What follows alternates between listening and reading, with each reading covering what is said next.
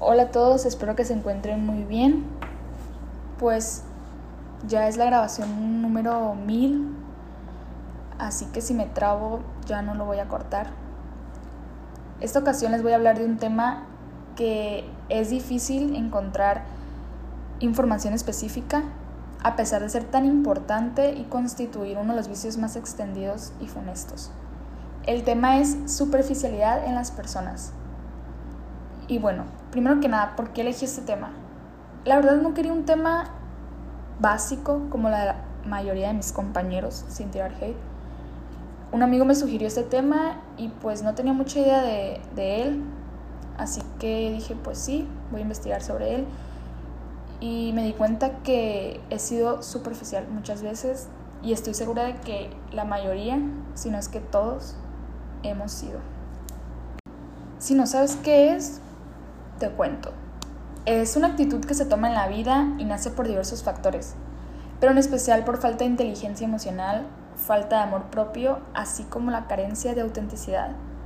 Hablando de la palabra en general y como un adjetivo, superficial hace referencia a aquello que está vinculado con la superficie. Lo superficial es algo que se encuentra en la capa exterior de una cosa sin avanzar en profundidad. Un ejemplo, cuando dicen, las heridas son solo superficiales y no comprometen ningún órgano. O cuando dicen, el terremoto causó daños superficiales, pero no afectó la estructura de edilicia. Este adjetivo puede ser dicho sobre una persona, que es en lo que nos vamos a enfocar, lo que supone una ofensa o al menos una crítica negativa. Un sujeto superficial es frívolo y solo está interesado en las apariencias. No juzga las cosas por su esencia, sino por su aspecto la superficialidad puede dar placer, mas nunca felicidad plena, y va dejando un vacío en nuestro interior que si no la reconocemos a tiempo, este vacío puede convertirse en sufrimiento. Y bueno, una pregunta, ¿eres superficial o eres profundo? Al contrario de la superficialidad, tenemos la profundidad. El hombre profundo tiene un pensamiento filosófico o metafísico, es decir, capta las cosas por sus causas y por ellas las explica el superficial es fenomenológico. Se limita a describir las cosas según sus apariencias. No sabe lo que son, sino cómo lucen ante él. Al hablar de pensamiento filosófico, no me refiero a la filosofía que estudiamos en los libros, sino aquella que se adquiere en la escuela de la observación reposada, la vida y del sentido común. El superficial, respecto de las cosas, solo percibe lo aparente, lo inmediato, pero se le escapa la esencia que permanece inabordable para él. Respecto de sí mismo, vive en la cáscara volcado hacia afuera. Por eso suele ser extrovertido y como tal, comprador, simpático, atractivo. Pero se ignora a sí mismo, no se conoce a fondo, ignora sus verdaderas cualidades y sus defectos capitales. La persona que padece de superficialidad tampoco conoce verdaderamente a los demás. Aunque crea tener de ellos ideas claras, de todo tiene una noción vaga y trivial cuando se cae en la superficialidad. Bueno, la mayoría de las personas hemos sido superficiales.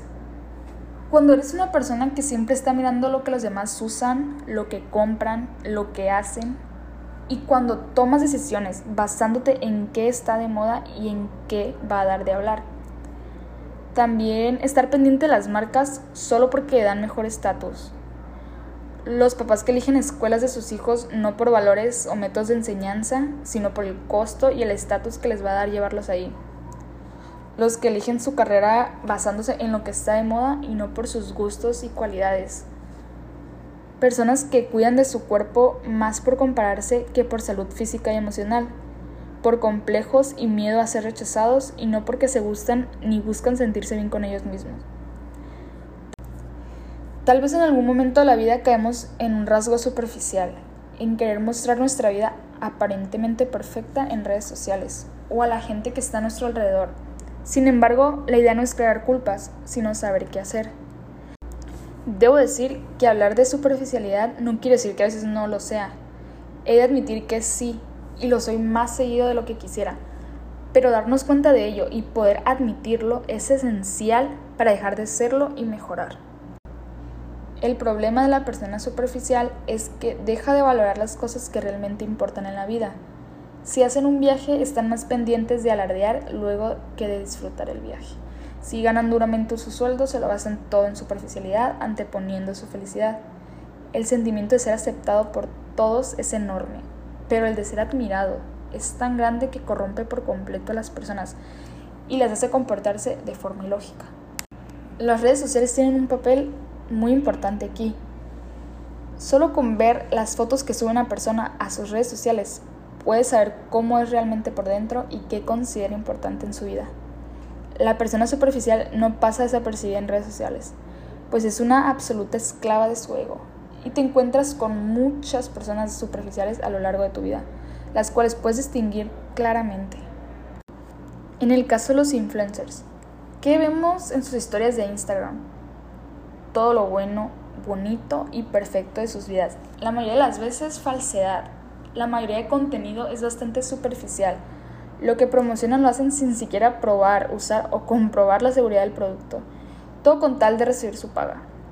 Incluso a veces solo promocionan cosas con cierta fama para ellos crecer con ello. Muestran su belleza exterior más que nada. Hablando de belleza, hay una marca que se llama Mandrápola. Es una marca de maquillaje de recetas antiguas e ingredientes de la madre naturaleza. Eh, su página en Instagram se llama Mandrápola. Búsquenla.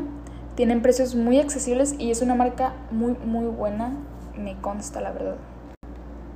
Las mujeres somos más susceptibles a los anuncios de belleza y moda, principalmente porque somos más competitivas entre nosotras. Y por ello solemos ser personas más superficiales que los hombres. Cada sexo tiene sus virtudes y sus defectos, lo cual no indica que no hay mucha persona superficial masculina. Sí los hay y bastantes. De hecho, todos tenemos problemas de superficialidad, pero la diferencia está en si controlan o no tu felicidad se puede ser superficial en el amor. ¿Qué significa esto? El enamoramiento puede ser superficial cuando se deja de ser libre. Algunos de los cambios que se notan son cuando se cambian nuestros hábitos, cambiamos nuestros horarios, lo que hacíamos los fines de semana, las personas que veíamos, todo esto sin darnos cuenta. Cuando nuestros gustos son diferentes a los de antes, practicar un deporte diferente, ver ciertos tipos de películas, comer otro tipo de comida, Experimentar cosas nuevas está bien, pero no si no sale de nuestro propio interés. Nuestra esencia original cambia al enamorarnos, pero no hay que tener miedo al decir que enamorarse es superficial. Cuando volvemos a ser uno solo, volvemos a sentir nuestra esencia. Nunca es tarde para aprender y mejorar. La mejor forma de vencer la superficialidad es entrenar la mente, el alma y corazón hacia la inteligencia y humildad. Por eso, mirarte a ti mismo es el primer paso. No es malo tener un poco de superficialidad en la vida, pero siendo sinceros, la gente no tiene un poco, sino que basa su vida en la superficialidad, porque hoy en día es lo que está de moda. Y bueno, esto es todo lo que tengo por decir. Espero no haya ofendido a nadie, espero que les haya gustado y si los aburrí, lo siento mucho. Eh, nos vemos, adiós.